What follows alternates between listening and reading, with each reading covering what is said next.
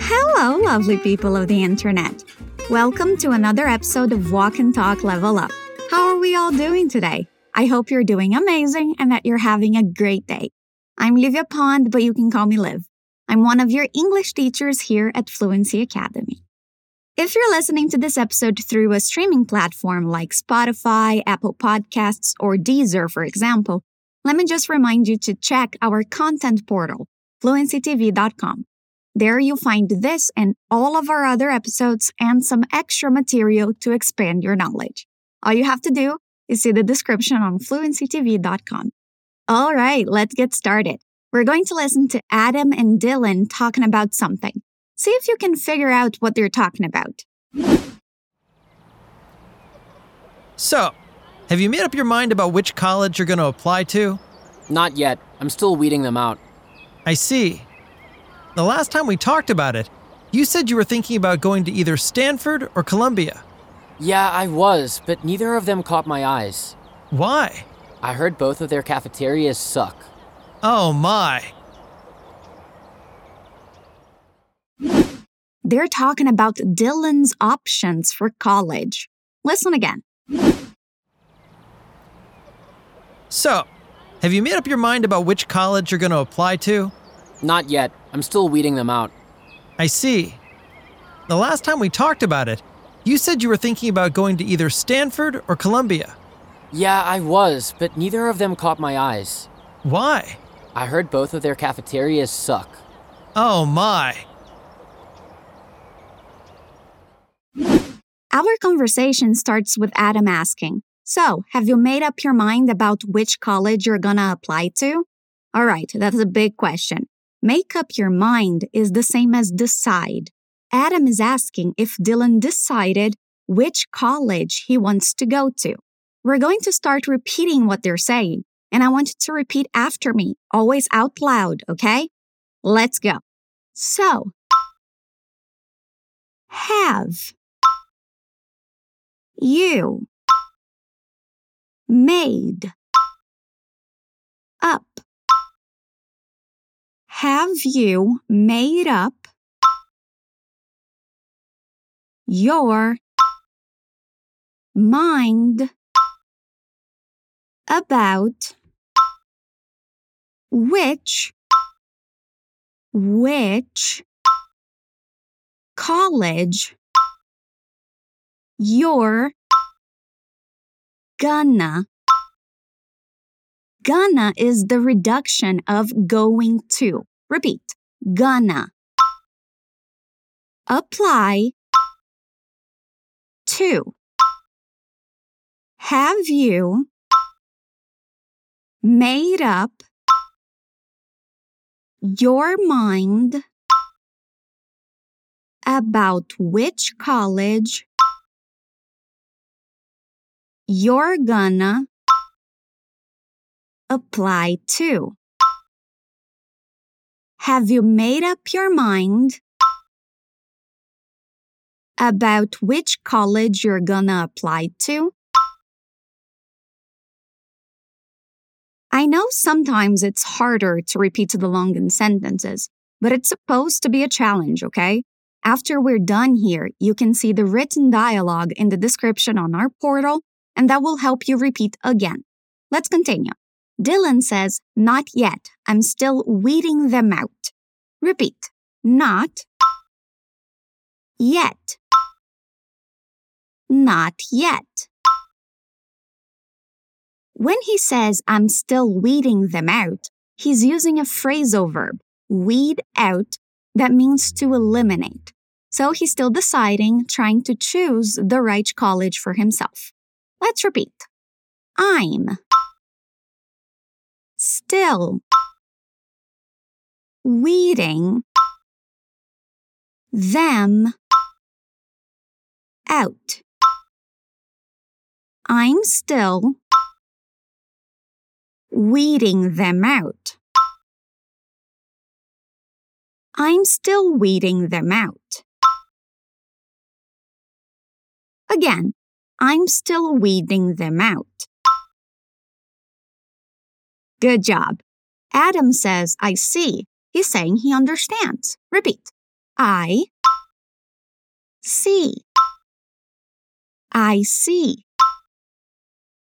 And he continues, saying, The last time we talked about it, you said you were thinking about going to either Stanford or Columbia. So the last time Adam and Dylan talked about colleges, Dylan was trying to decide between Stanford and Columbia, which are two universities in the US. Let's repeat their names Stanford, Columbia. The last time we talked about it the last time we talked about it, you said you were thinking about either either Stanford or Columbia. The last time we talked about it, you said you were thinking about going to either Stanford or Columbia. The last time we talked about it, you said you were thinking about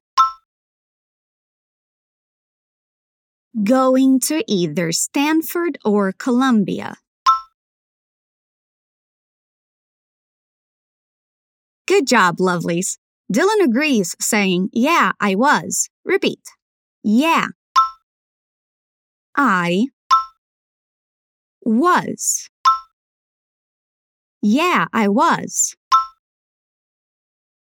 But neither of them caught my eyes. So he's saying that he was thinking about those two options, but that he didn't really like any of them, that they didn't catch his eyes. That means to get your attention. Repeat after me. But neither, neither of them,